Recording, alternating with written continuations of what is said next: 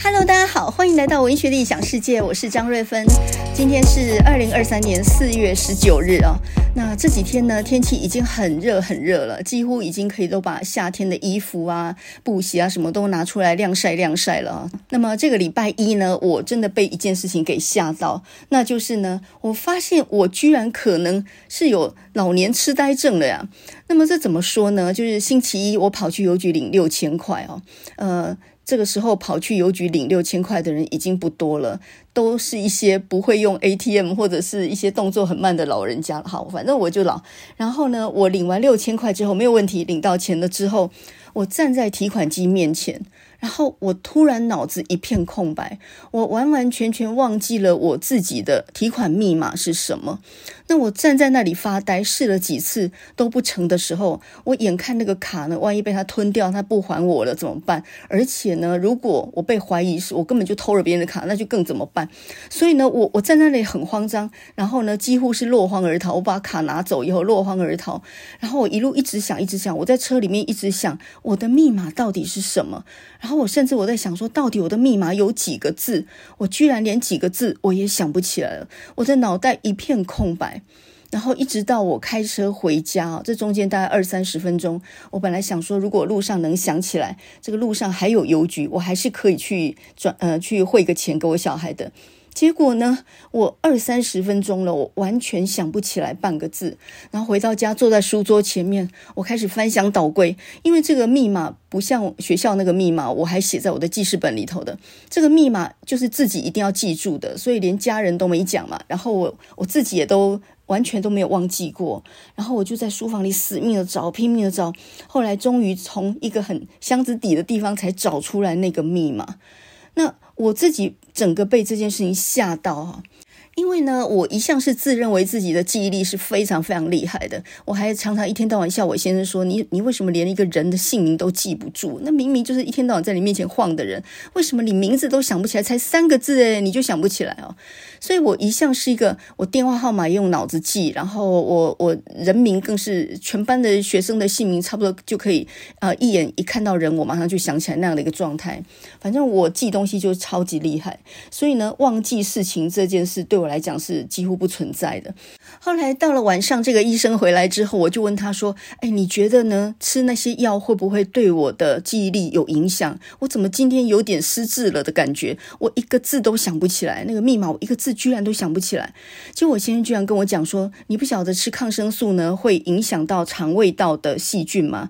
而且呢，它还会影响到脑神经。哦，我这一听呢，非同小可。什么吃抗生素有这种后作用？为什么没有人告诉我啊？因为上个礼拜去植牙之后呢，医生就给了我一大堆药，总共有五大包。然后呢，有消炎的，有呃这个镇止痛的啊，还有一包胃药，还有消肿的，各式各样。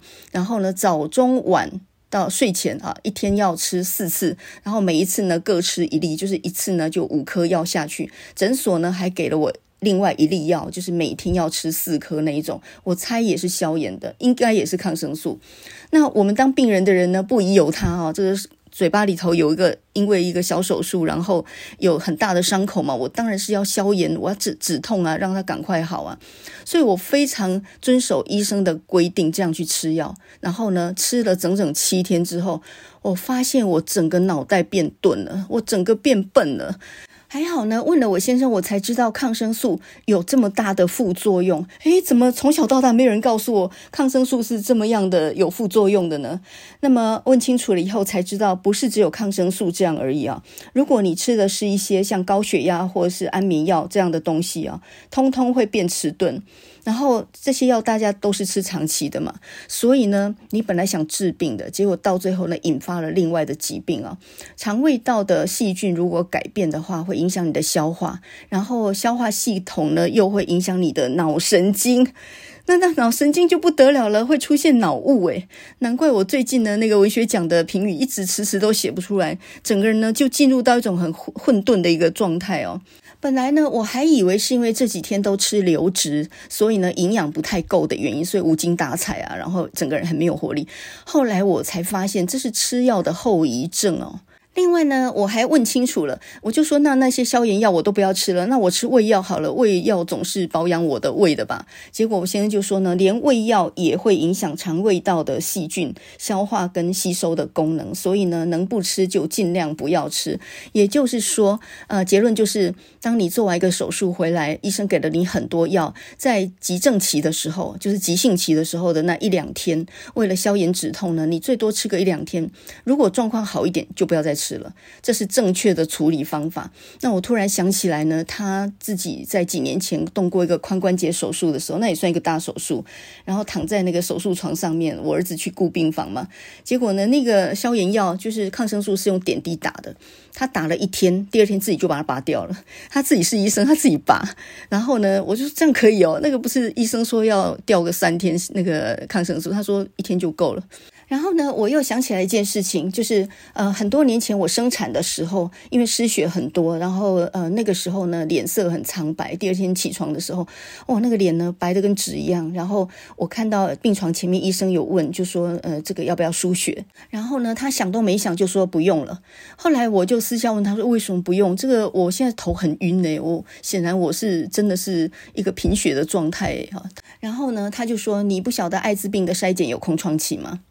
哎，我我们我们读了那么多书，这几个字一个字也没听懂，好吗？那简单来说就是呢，呃，我们用别人输的血，可是那个血呢，在筛检的时候，艾滋病它有一段时间是还没有发病的时间是筛检不出来的。你万一呢输进去那样的血以后，你麻烦就很大啊。所以呢，如果你身体还算健康，自己能够恢复的话，就是头晕两天，很快慢慢就能恢复了，不要找那种麻烦。他的意思是这样，所以身体够健康的人不要呃。做这种积极性的侵入性的治疗，因为那个后遗症很大。那么这个大概就是念过书的人才能有的概念哦。我们一般人其实没有概念，总觉得说生病就要打针嘛，就要吃药嘛。可是你不晓得这所有的处置都是有后遗症的，你不晓得防。那他们医生是晓得防的，所以我就从他身上，其实我学到哈，用药要谨慎，还有很多不必要的处置呢。即使不用钱，你最好也别做。那你说，那别做，那靠什么？靠自己啊，靠自己的免疫力啊，靠自己身体的能力。所以呢，做完植牙手术，医生也有跟我讲要去运动。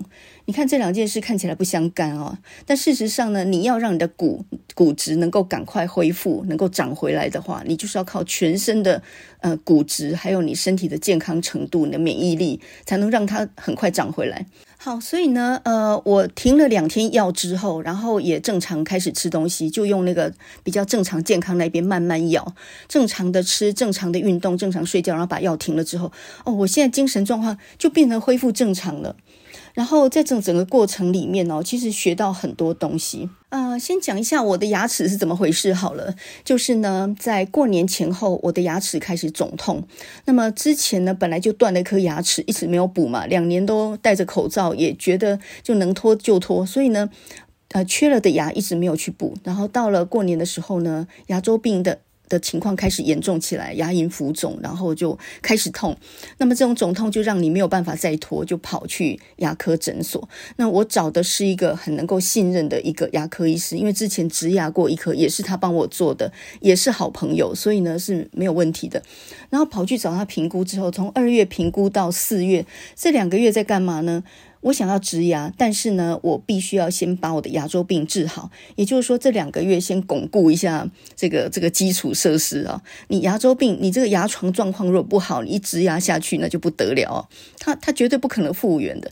所以呢，先顾了两个月的牙齿，先跑了好几趟做牙周病的处理，然后呢，加强刷牙，好，这全部都弄得很好之后呢，上个礼拜直接拔掉两颗去植了两颗啊，两颗一起植了，这个痛苦一次完成这样。然后植完牙之后呢，大概也要有两三个月的恢复期，让它呢这个长回来，那个肉长回来。呃，所谓的植牙是这样的，就是呢，在你的因为你牙根下面是齿槽骨，然后在你的齿槽骨那边呢，就是像钻井那样的，就是钻一个很深的洞，放入一个植体，这个植物的植哈叫植体。那这个植体呢是钛金属做的，很硬的金属，然后钻钻井这样钻进去之后，固定在那里补骨粉，然后。然后呢再加上一个像托一样的东西，然后让它跟牙肉补骨粉以后让它愈合。那肉长回来之后呢，再来呃再拆线，之后呢才是呃把那个做好的牙冠镶上去。所以呢就是有牙根，然后也有牙的上面那个部分，这样才算完成哦。所以总共呢大概要。两三个月的时间，然后之后呢，还要做牙齿的矫正，因为我的牙齿因为牙周病的关系，所以齿列有点跑掉。我自己也有感觉到这个问题了。呃，我居然咬一根线，居然是咬不断的这个状态，这显然就是齿列已经跑掉啊。那因为牙周病，它会引引发到这个牙龈萎缩，然后牙根外露，所以呢，齿列也会移动。于是呢，我做完植牙两颗之后，我也必须做齿列的矫正。那现在有个比较新的技术叫做隐适美，就是至少至少戴起来不像大钢牙那么难看了。呃，戴上那个隐适美，听说还要搞个一年半载的啊！我一听呢，差点昏过去。但这还不是昏过去的理由啊！看到账单，你才真的昏过去。先说一下呢，这个牙医师是很可以信任的，因为是好朋友的关系啊。然后呢，他开出来这个价钱可能也有点杀价的空间呐。不过呢。要杀也杀不多了。我们先念一下总价多少哈。那一天我拿了这张账单回来的时候哇，真的是吓死哦！首先呢，就是拔牙哈，拔牙的部分呢是健保给付，所以零元。可是呢，植牙一颗呢要七万五，补骨粉要五千，再生膜五千，然后呢，另外一颗拔牙哈也是健保给付，植牙。另外一颗是八万五，因为那一颗是后臼齿，它比较大。骨粉呢补五千，然后再生膜也是五千。呃，要做一个隐形牙托两千五，就是在你缺牙的时候先挡一下。不过这个可以删掉，因为你戴口罩就可以了。然后接下来全口矫正十八万，再来全口牙周治疗，牙周病治疗这个健保给付，所以不用钱。然后呢，全口的水雷射治疗。一次五万，两次十万，所以呢，这总共加起来是四十七万七千五百。那么，就算那个牙托不需要好了，再扣掉点零头好了，整整的要四十七万。哦，我一听昏倒。呃，首先呢，就先把那个全口的水雷射那个，因为那个是治牙周病的嘛，就问了一下那个可做可不做啊。这个后面自己把牙齿刷好好了。所以呢，把这个水雷射那十万扣掉，再来那个隐形牙托那也不需要了。然后呢，再用友情价杀个价，七弄八弄，呃，我觉得最后至少也要三十万啊，也不过就缺两颗牙，然后要做一个全口的矫正，这样子就要三十万大洋。我的天啊，我真的昏倒诶。不过呢，这阵子我看了不少有关于牙科方面的书，因为在那里候诊的时候啊，其实别的病人都在划手机，我就把架子上那些牙科的书都拿来看了。哦，看完以后呢，真的是大有长进啊！首先就是因为那是一本日文翻译的书了。所以呢，它上面的数据都是日本的哈，有几个数据是这样子的啊、以日本来说呢，五十岁到九十岁的人平均呢缺牙数是四点一颗。嗯，那这样说的话呢，我还算是在在这个这个平均值以下啊。然后呢，再来牙周病的患者罹癌的几率比一般人多出十四，而且呢，牙周病如果不治疗的话，呃，不但会引呃引发那些什么咀嚼跟消化各方面的问题，甚至呢也会引发帕金森症嘛。然后呢，也会引发一些失智的危机。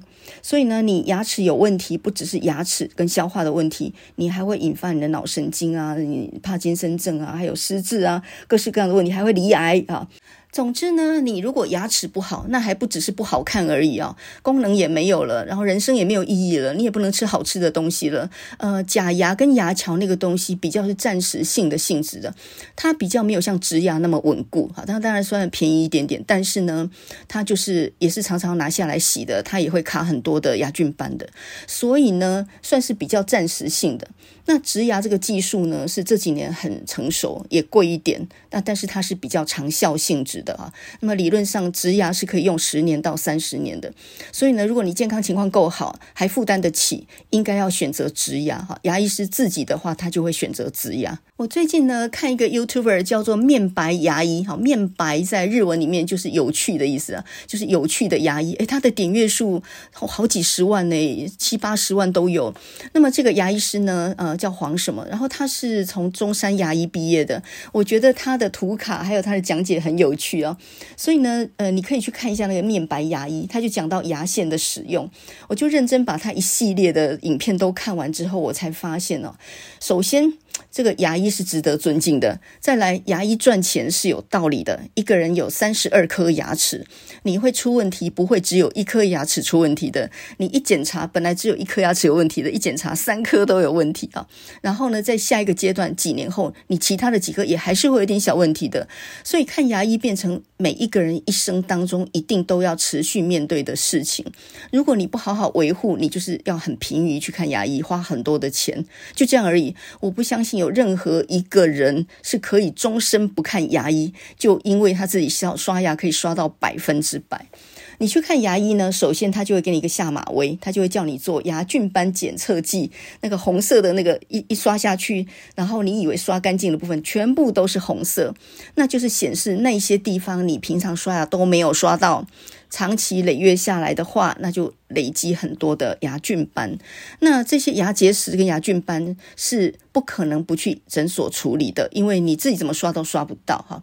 所以呢，面白牙医他就讲到怎么用牙线。哎，牙线不是用食指哦，是用中指去控制，然后一段一段这样子去清。说老实话呢，我其实十年前就植过一颗牙，那个时候植牙一颗六万多七万左右，我现在已经一颗差不多十万了。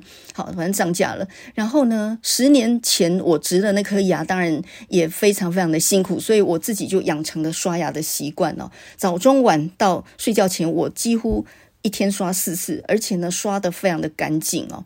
那么我自以为考一百分，结果呢，去牙医师那么一看，他说，你自我感觉良好，你以为刷的很好，其实牙缝里是刷不到的。你只要没有用牙线，那是不可能的。好，所以呢，我就是一直都在做那个七八十分的事情。就好像呢，你把客厅扫得很干净，可是你家里面卫生最大的问题呢，就出在呃浴室或者厕所那个地方，你只要没有解决干净的话，霉菌啊什么的就到处滋生哈。所以呢，在这整个看诊的过程里面，不过呃，医生讲了一句话，倒是有安慰到我，他就说呢，理论上所有人都有牙周病哦，这件事我就很同意了。你想想看，我们每天吃那么多东西，牙齿为我们服务了几十年啊，那么这有点像是一栋老房子，它已经让你住了好几十。十年了，然后他的柱子开始朽了，他下面开始长蚂蚁啊、白蚁啊什么东西，然后你要怪他说：“哦，你怎么那么老啊？你这不堪一击。”你不能这样，他已经帮你撑了多少年了啊！所以呢，有问题就要解决，所以我们就用理性务实的角度来看牙齿这件事情啊。首先呢，第一个就是你一定要把。牙齿的清洁列为你人生很重要的一个目标，吃完饭马上就刷干净啊！而且呢，在一餐跟一餐之间尽量不要吃零食，因为你只要有任何一点什么饼干屑啊，或者什么那个含糖饮料进去的话，你牙齿里面的细菌就不一样了哦。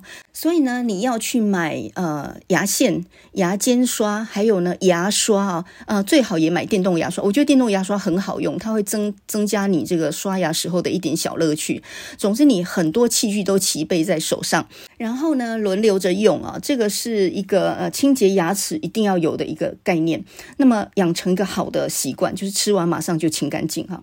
那像我现在呢，因为做一六八断食，所以我晚餐也不吃了嘛，基本上就是下午以后呢就全部清干净了。再来呢，就只有喝点开水啊。那睡觉前我还会再清一遍，所以呢，尽量把口腔的细菌呢降到最低哈。那么第二件事情呢，就是呃你的物理性控制要先于。化学性的控制，就是很多人讲究牙膏的什么三 D 美白啊，各式各样的什么含有什么东西，那不重要，重点还是物理性的，就是你要把它刷干净，而不是靠里面的什么含氟啊，或者是含这个双氧水的成分，因为那个接触牙齿的时间很短，大概发挥不了太大作用。然后你想要用刷牙的方式就让牙齿美白，也不可能的，除非你做美白贴片，那个又另外花钱哦。所以呢，那个是另外一件事情。所以呢。第一个，先把它清干净，保持健康。美白那个另外再说哈，很多美白产品其实都是宣传的过了头了。那么第三件事情呢，要养成习惯，半年去牙科诊所呢是洗一次牙，就是用一种习惯性的，因为半年洗一次牙，这个是不用钱的，这个健保给付的啊。那你一天到晚在缴健保费，那个健保卡都没有用，那不是浪费吗？所以呢，你就要去洗一次牙。那么洗牙其实不痛的，如果你的牙齿是健康的话，其实不痛，而且呢，它可以清掉你的牙结石，让你后面的自己的清洁就变得容易。那很多人就说洗牙会不会造成那个呃，就是牙缝越来越大？不会，因为牙龈自己会长回来的啊。你知道你是健康的牙肉的话，是不会牙缝越来越大的。那么如果你的牙齿有一些小蛀牙哈，还没有到严重的情况底下，先不要听牙医师说要拔掉，你先自己维护看看，因为小的孔洞你你积极的清洁，它其实自己会复原的。啊、如果你因为一个很小很小的孔洞，然后呢，就这个把它拔掉的话，那就没有办法复原哦。你到时候就要植牙，一颗十万哦。所以其实，在问题还很小的时候，要积极自己呢，要积极的护理。就你不要太相信牙医师能够帮你处理很多事情啊。那像我是没有办法，我那已经下面都已经牙根都裂了，然后整个都蛀空了，那个都是以前的问题了啊，拖很久没有解决了的。所以如果你年轻，然后你问题还很小的时候，赶快自己赶快刷牙刷干净。那么刚开始的时候牙龈会出血，但是没有关系，你尽量再清干净以后，它慢慢的，它牙周就正常了。我第一次听我先生这样跟我儿子讲的时候，我还不相信。我想说，那牙齿都这样出血了，不去找牙医，那还能治好吗？结果后来呢，果然，呃，因为他问题还很小，自己积极护理完之后，诶，果然就好了，完全没有问题。他那个那个蛀牙还能自己补回来的，所以其实。重点就在于你的问题是不是已经很严重了？好，这个是一个评估点。那如果是无可挽回的话，当然就是要找牙医去处理。然后呢，记得植完牙之后要拼命运动，要保持身体很健康的状态，它复原，它的伤口复原才会快。然后那个药呢，吃个几天就赶快停掉，不然会完全影响的胃肠吸收，还有你的脑神经。这个是我在这一次的 一个看牙的过程里面哦，学到我觉得最宝贵的一个经验啊。很多事情你光听理论，你好像懂了，但是你实际走过一遍，你才真正能够理解它个中的甘苦啊。当我呢亲自在诊疗室外面等的时候，人那么那么的多，每个人都需要挂号，然后你要做任何处置都要事先预约时间，还不是你现在要拔牙就能拔牙的，那个植牙都还要排时间，因为牙医师太忙，他们还没有空，他真的是生意做不完啊，他也不稀罕你这个病人，所以很多人就说我牙医师都死要钱，都赚那么多，我告诉你，你不去弄就拉倒，他一堆人在那排队，因为有需求人太多，大家的牙其实都有问题。所以呢，我经历过这一番以后，我才发现呢。呃，你真的是要去买牙刷、电动牙刷、牙尖刷，还有牙线，你去给他买一大堆，每天用啊，怎么样也比三四十万去整两颗牙齿还要划算太多了。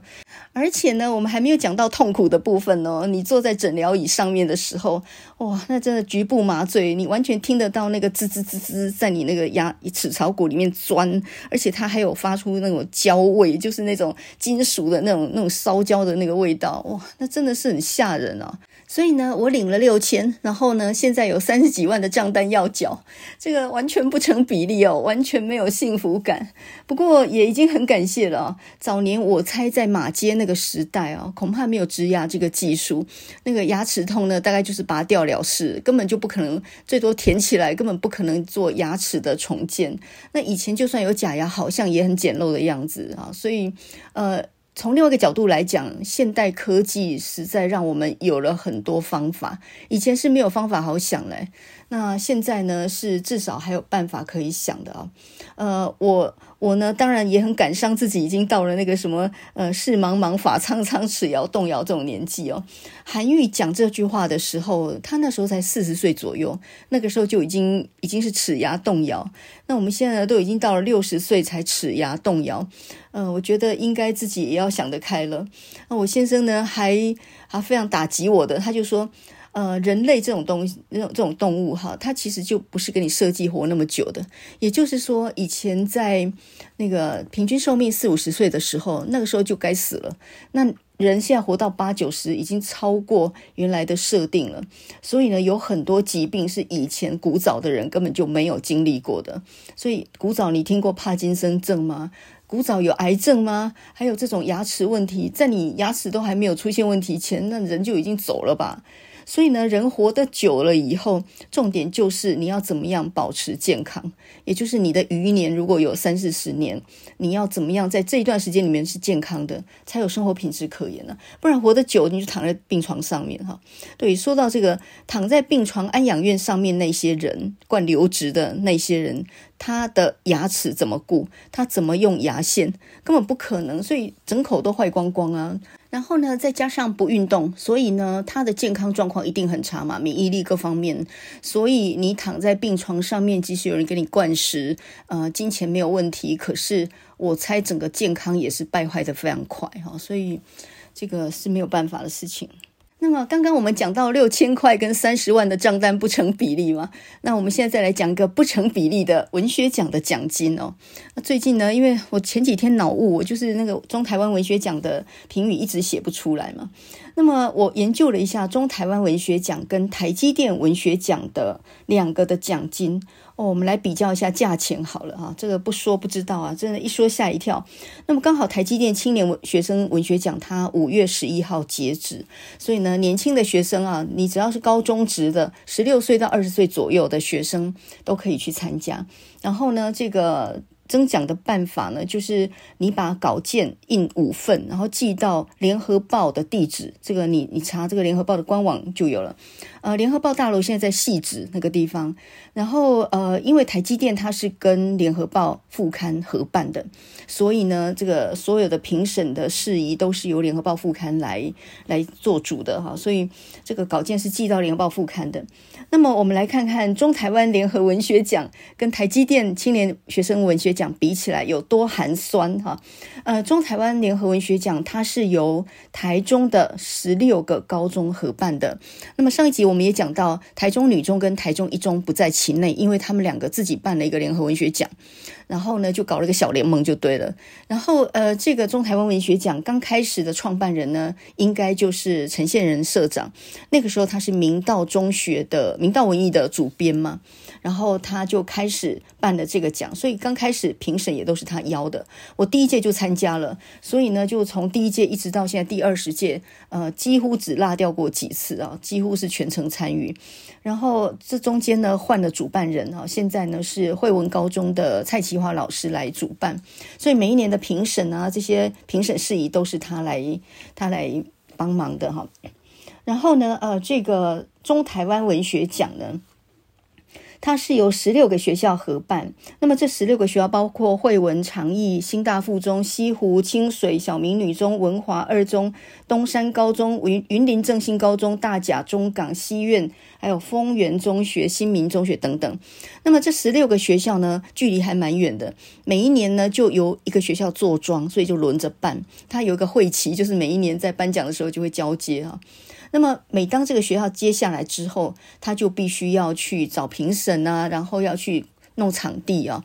那我们评审每一年都去不一样的地方哈，就是不同的中学去做评审，所以也是一个很有趣的经历。那这个文学奖呢，给的评审费虽然没有很高，可是呢，做久了之后就变成一个。好像有一个责任感，就是为了中部地区的年轻的学生，然后希望多鼓励他们这样的一个性质哈。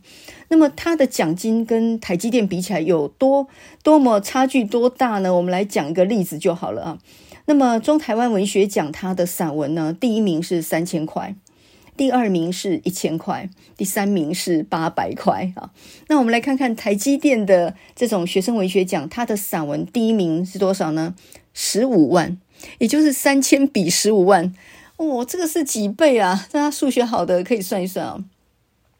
那么中台湾文学奖的小说第一名，如果你拿到第一名呢，是拿到四千块。台积电的小说首奖是多少呢？三十万。所以呢，四千比三十万，这个是多少倍的价钱呢？呃，所以。你要知道，业界比较有钱嘛，这个台积电，然后跟联合报他们这整个的企业哈，所以他们给出丰厚的奖金，我相信评审的评审费也比较高一点。那中台湾文学奖这个是教育界主办的，所以当然就是由学校也也已经很尽力了，他们必须要弄出一个场地出来，必须供应那一天评审的所有的费用、出席费，还有这个这些学生来听的，还有便当他们包车来，然后最后会举行一个颁奖仪式，也是一样，所有的学生各校都包车来参加，然后校长啊、教务主任基本上都会列席啊。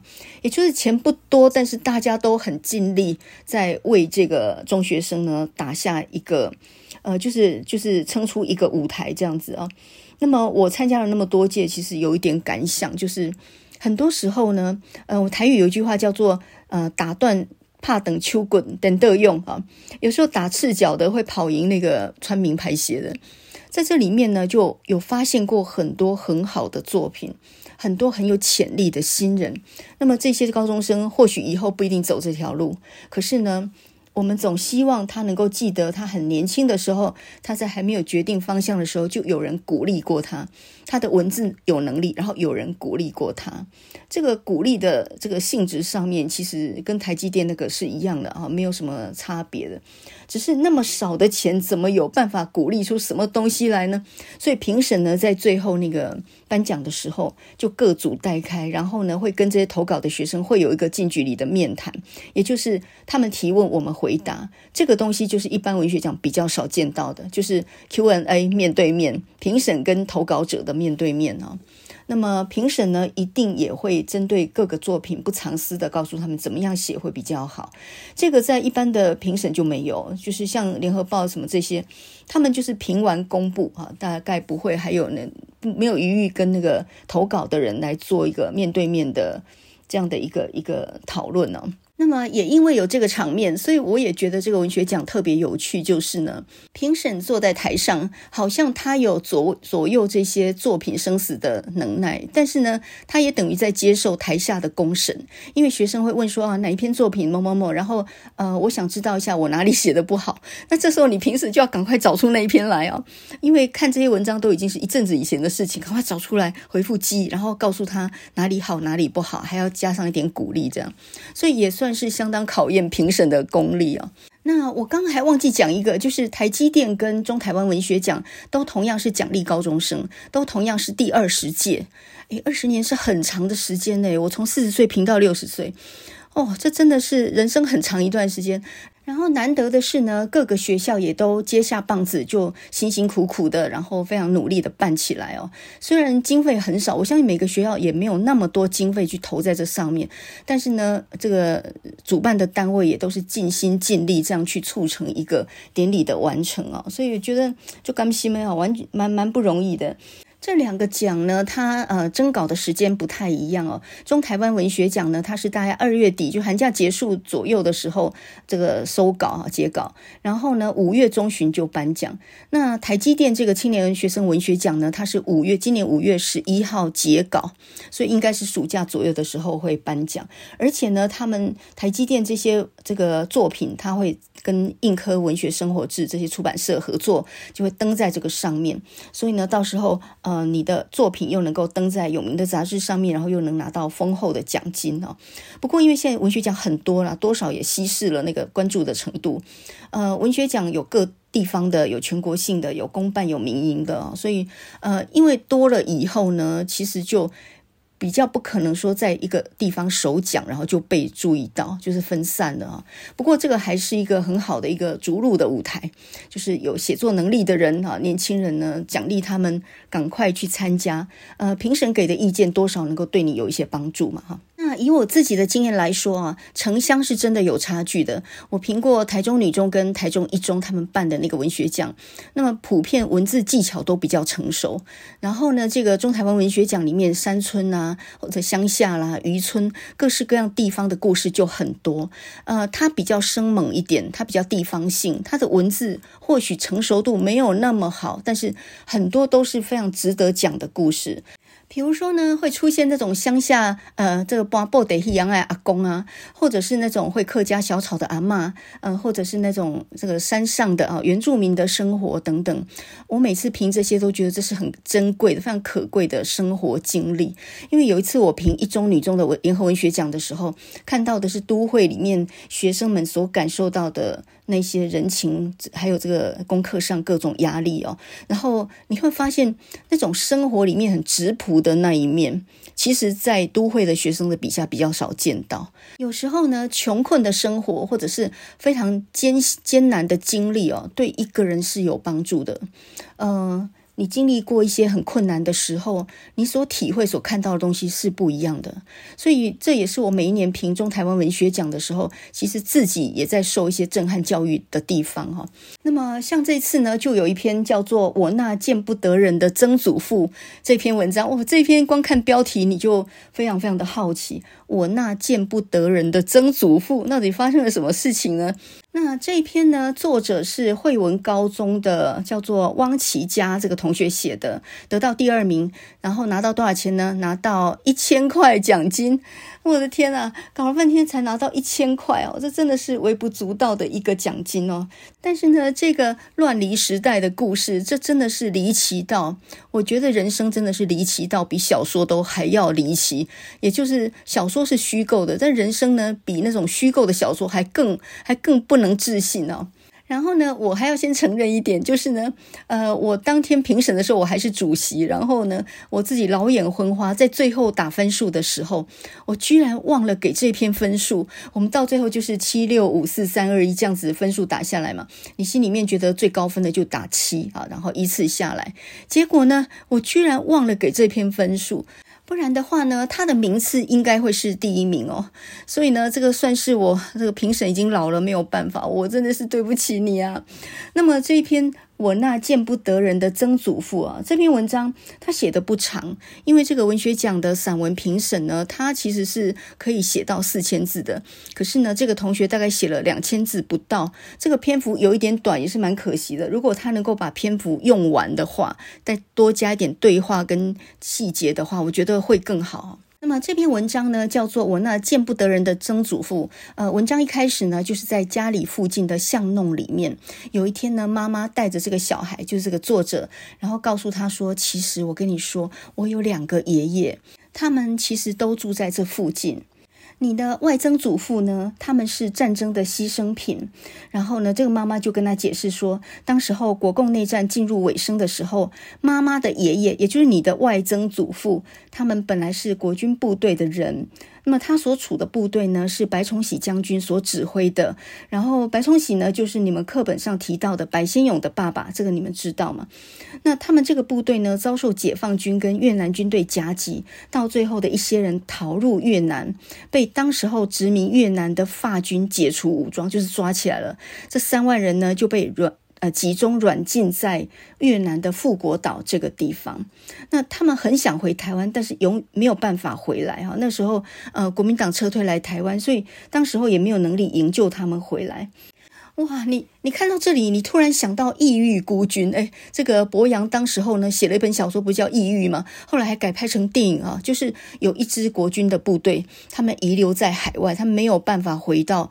那这个台湾来嘛，然后呢，到最后还是呃，我们自己的国军放弃了他们哦，所以这个战争里面所遗留下来的很多悲剧啊，这这里头也是很明显的一个。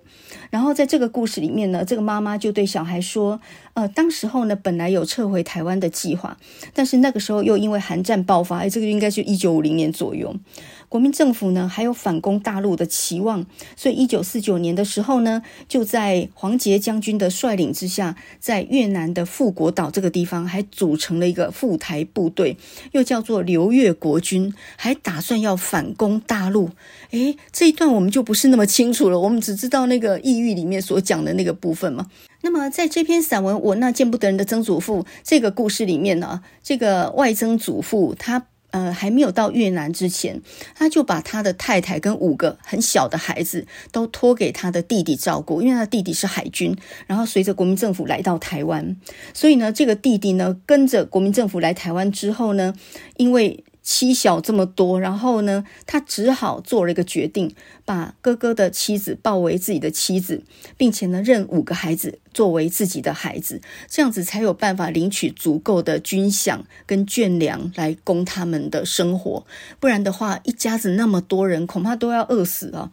但是呢，这样的做法在当时候民风保守之下，恐怕是很多人不能接受的。而且呢，在军队那边，这个呢，如果被查到的话，因为这等于就是顶替冒名嘛，然后也等于就是这个假报假报这个眷属啊，所以呢，这可能是犯军法要审判的。所以这件事情是一定要保守秘密的。但是呢，事情发生了，后来呢，这个经过了好几年的等待之后呢，本来他们刘越这这群国军本来是。几乎没有存活的余地的，但是到最后呢，在美军的协助底下，呃，国民政府将富国岛的这些流越的国军呢送往台湾，终于可以回家。可是那个正那真真正的那个曾祖父呢，他来到台湾之后呢，呃，想尽各种办法要找寻家人，终于在南方澳呢联系上了他认识的人，但是呢，却已经人事全非了。因为那个时候五零年代中期的时候，那时候是白色恐怖的时代。那么我猜呢，他那个外曾祖父。因为留在海外那么久，他在回来的时候也有可能被栽赃为匪谍。那么他的弟弟呢？因为谎报眷属去领取军粮嘛，这件事情如果被查到的话呢，军方也可能把他加以军法审判，搞不好会被枪毙哦。所以呢，这件事情就变成一个不能说的秘密，然后所有知道的亲属全部都噤若寒蝉，都不能谈。那就把他们啊、就是那个越南回来那个真正的外曾祖父呢，就把他呢。呃，放在一个小的阁楼里面，然后呢，让他完全不能出来。也就是他如果出来，然后见到了这个曾祖母的话。那两个人一相见，代志的不要看哈，因为这个曾祖母一直很思念她的她的丈夫嘛。然后两个人呃一见面的话，这件事情就再也没有办法。那在所有人保守秘密之下呢，外曾祖父还是不断的寻找这个外曾祖母啊，就是他不相信他们已经死了，他也不知道他弟弟是顶替了他，然后照顾着他们这样。那么所有的家人呢，都大家一起保持着秘密，就是呃告诉他，告诉这个外曾祖父说呢，你的家小已经全部都搬到美国。去了，就这样糊弄他，然后呢，就把他拘禁在阁楼里面然后，跟他讲说，至少你在这里是很安全的，然后你的各方面生活什么有人照应哈，就怕他出去找他们，然后如果真的见面，那就不得了了。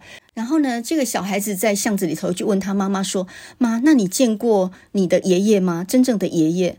这个妈妈就说：“我小的时候，大概国中的时候，我见过他一次，那是我真正的爷爷，血缘上的爷爷了哈。他独自住在小阁楼里面。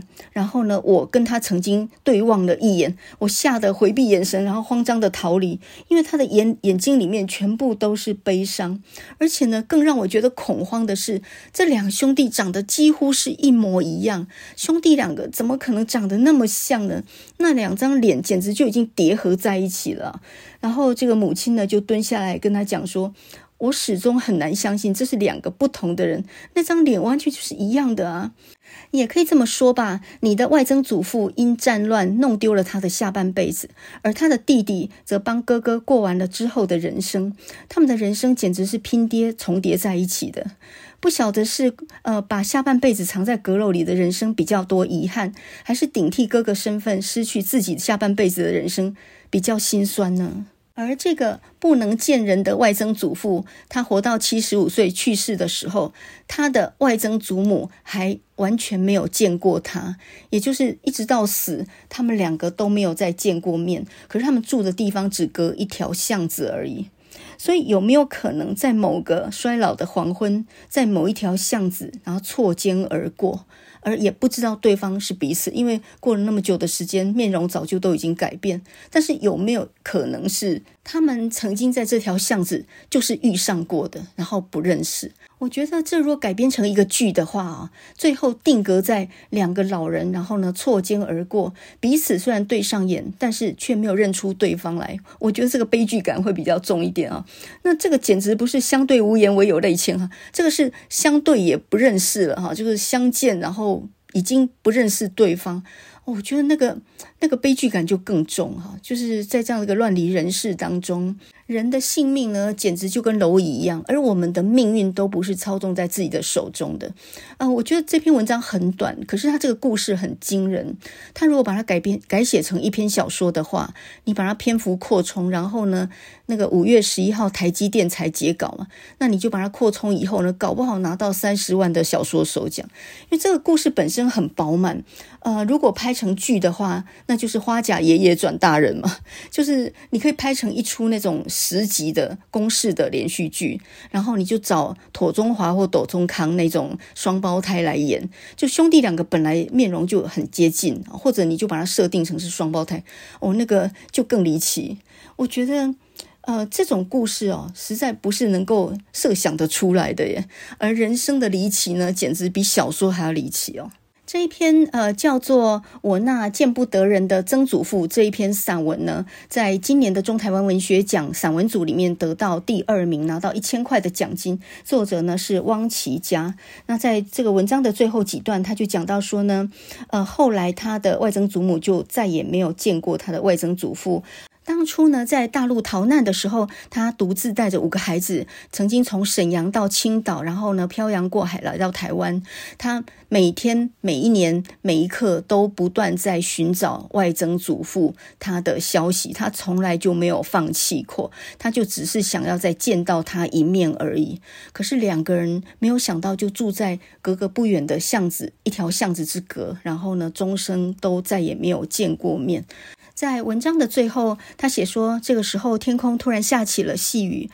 我和母亲在下着雨的长巷里面，缓缓地走出巷子口，来到了车水马龙的街道上面。迎面而来喇叭声和学生的嬉笑声，把我们拉回很不真实的现实。我望着前方一对双手紧握的情侣，我心里想着，是不是曾经有一天，外曾祖父跟外曾祖母在很老很老的时候，他们曾经在某一个衰老的黄昏，在同一条巷子相遇。而这个时候，他们认得出彼此吗？啊、这篇我那见不得人的曾祖父这篇文章，它故事是很好的，它的文字技巧是不错的，但是呢，还有那么一点点生涩，也就是说，它的设计感跟它要铺陈的细节没有整个完全的展开。他只给了我们一个大纲，可是就已经是一个很惊人的大纲了。应该说，这是个没有完成的戏剧，它只是一个很简略的一个一个纲要而已。那么往下可以写出几十万字的台词出来。那那我觉得这个原创性是非常好的。呃，重点是有一个好的主题、好的故事，然后才能够铺陈延伸出去。那么这种离乱人生当中的一个精彩故事啊，我觉得。呃，如果我不是平中台湾文学奖的话，我或许没有办法真正看到这样子离奇的故事。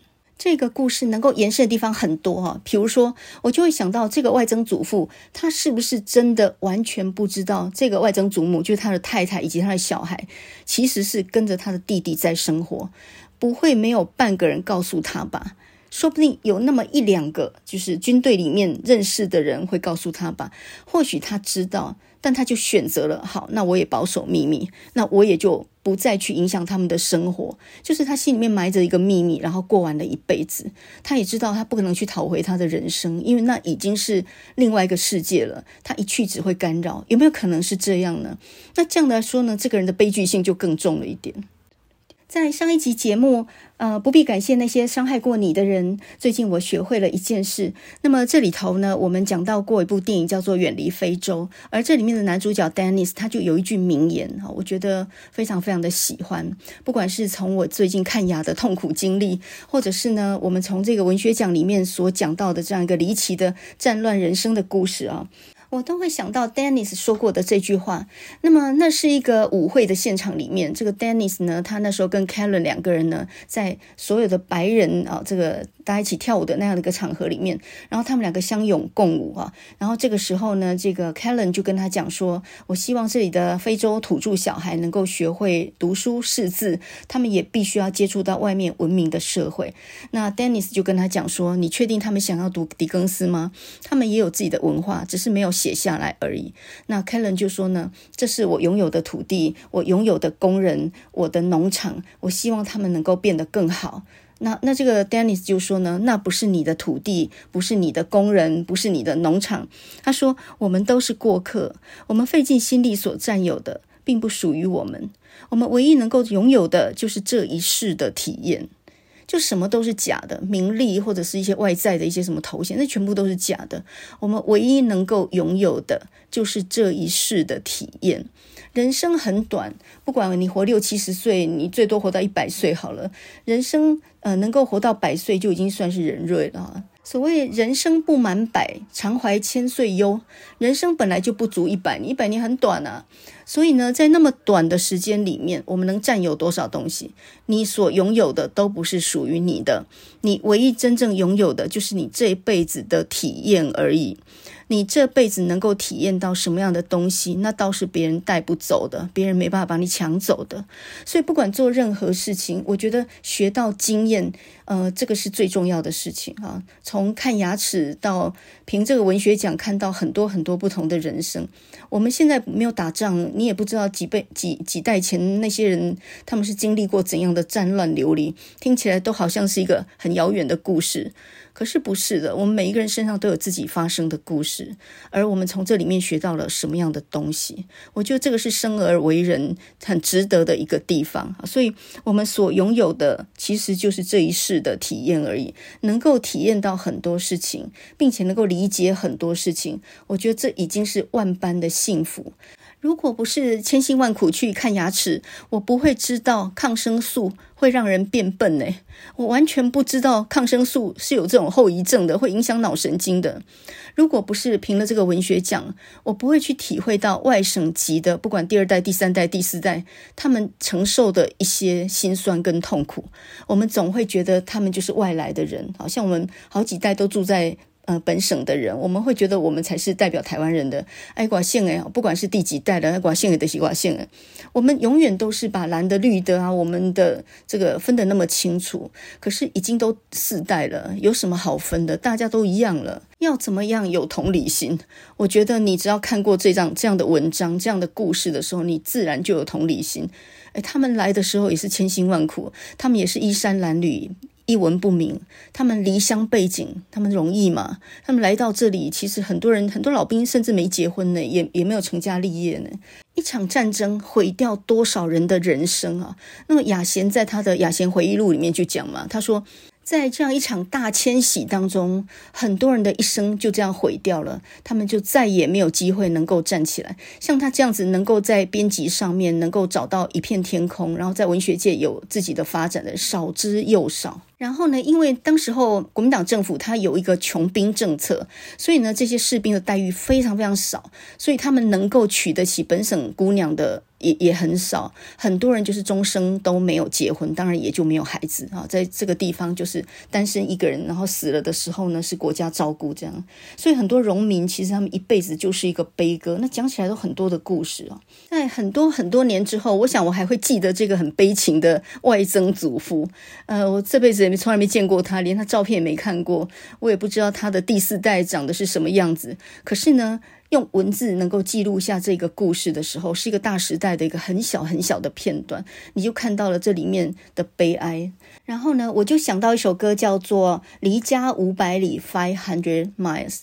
呃，《Five Hundred Miles》呢，它这首歌它本来其实是源自于南方的一首黑人的歌曲。这首歌叫做“呃九百里”，离家九百里哈，Nine Hundred Miles。那为什么 Nine Hundred Miles 会变成 Five Hundred Miles？其实是经过了一个改编的。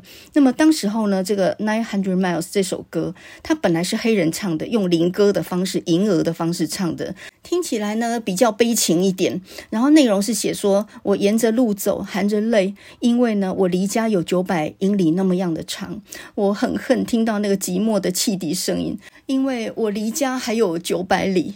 那么这是一个很穷的人。然后离乡背景啊，回不了家这样的一种心声。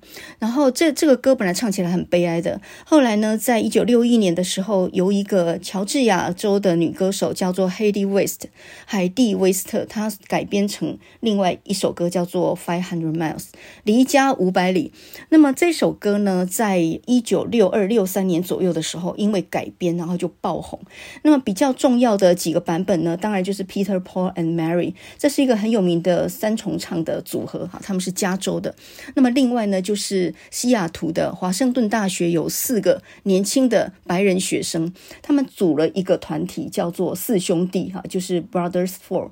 那么 Brothers Four 呢，他们也是在一九六三年左右的时候改编在唱这首歌曲哈。那这两个版本都很红。那大概是同样的时间呢，John Baez 他也翻译唱过这首歌曲。那他的唱法就是独唱的，就是呃，他的声音非常清亮，然后缓缓的一个人唱，好像完全没有伴奏那种唱法，跟前面那个几个重唱就不太一样的味道。呃，Joan Baez 他是一个反战人士啊，妇运啊，人权运动无一不语啊，几乎只要有什么活动，他永远抱着吉他站在第一线，在那里倡导他的主张。然后这个 Joan Baez 他跟 Bob Dylan 那一段，当然也是为人津津乐道嘛。那这一首这个 Five Hundred Miles 离家五百里，呃，他的版本很好听。那么这首歌呢，在二零一三年有一部电影叫《醉乡民谣》里面，也变成很重要的一个一个主。提取哦，那么这是这个《醉乡民谣》这部片子呢，它内容就是讲一个不得志的民谣歌手，然后呢到处去应征，然后一直都都没有能够得到唱片公司的赏识。哎，这有一点在讲 Bob Dylan 的感觉哦。那这首《Five Hundred Miles》其实它的歌词里面啊，讲到所有北漂南漂，所有游子的心声。如果你错过了我搭的火车，你就知道我已经走了。你可以听到汽笛的声音拖响几百里那么长，一百里。一百里，一百里，一百里，你可以听见汽笛的声音拖响了一百里那么样的长。老天啊，我已经离家五百里了。我的背包里没有一件衣服，我的人不值一文钱啊！就是我衣衫褴褛，一文不名。我不能这样回家，我不能这样回家。你看，这是多少离乡在外的游子的心声。有的人是书还没念完，有的人论文还没有还没有完成，有的人是没了工作哈。很多人屈在一个异乡异域里面，然后没有办法回去，也没有脸回去见家人。或许他还没成功，或许他。并不甘愿放弃理想。总之呢，呃，在在外头很难打拼，很难生活，但是又不甘愿回去，也没有脸回去这样的一种处境。那我相信呢，那个见不得人的外曾祖父，我觉得也是这样的处境吧。一个小兵流落在海外，想尽各种办法九死一生逃回来之后，没想到人生已经不能够再接续下去，怎样的人生啊？Five Hundred Miles 这首歌，离家五百里这首歌，它是很典型的白人把黑人的悲哀的歌曲改编了的一个形式，它唱成比较民谣的方式啊，所以听起来就比较流畅，然后感觉上也比较轻快一些。可是你听那个九百里、九百英里，离家九百英里那个版本，哦，那可悲伤了，这有点像 All Susanna 那首歌。这本来是一个黑人带着他的斑鸠琴，从阿拉巴马州跑到路易斯安那州，要去寻找他的爱人，然后。一路上面呢，就是九死一生，差点没命这样的一个悲哀的故事。就后来呢，就改编成跳舞的一种舞曲，你看多轻快哈！All Susanna 那首歌，那么这首 Five Hundred Miles 也是一样。白人把它改编成轻快的民谣，然后爆红啊！所以现在被所有人所知道的，其实就是这个改编过的版本，反而没有人知道呃，九离家离家九百里那一首歌了。那我们今天呢，先来听这个 The Brothers Four，就是四兄弟合唱团他们的版本。我很喜欢听他们开头配乐的那个斑鸠琴那个声音。我们上次讲过，斑鸠琴就是一个圆圆的，有点像是军鼓那样的乐器，上面呢。弄了五条弦，这本来就是西非的乐器啊，这个是黑人奴隶他们唱歌的时候用的。他那个声音，哦，那真的是太醒脑了啊！那个斑鸠琴，然后呢，再来听 Joan Baez 他清唱的那个版本，我觉得这两个味道是完全不一样。可是呢，听那个 Joan Baez 唱的那一段特别感人，就是他唱到后面的时候啊，他开始唱和声，然后所有的全场观众开始唱主 key，那个地方啊，就全场一起唱起来。每一个人心里都有一个回不去的故乡，然后每一个人都是离乡在外的游子。我不能回去啊！我身上一文不名，我背包里连一件衣服都没有。我不能这样回故乡啊！所以呢，这个歌词里面说，Not a shirt on my back，没有一件衣服在我的背包里；Not a penny to my name，没有一文钱在我的名下；Lord，Lord 就是上帝哈，I can't go back home this way。那现在呢，就让我们来听这首非常好听的《离家五百里》（Five Hundred Miles），一九六三年的歌曲。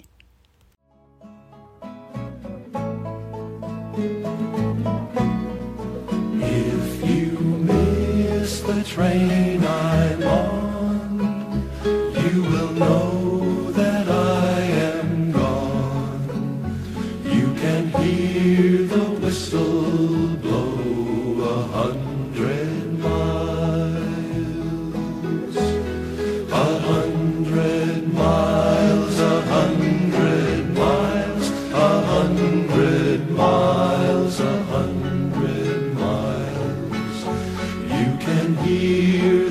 so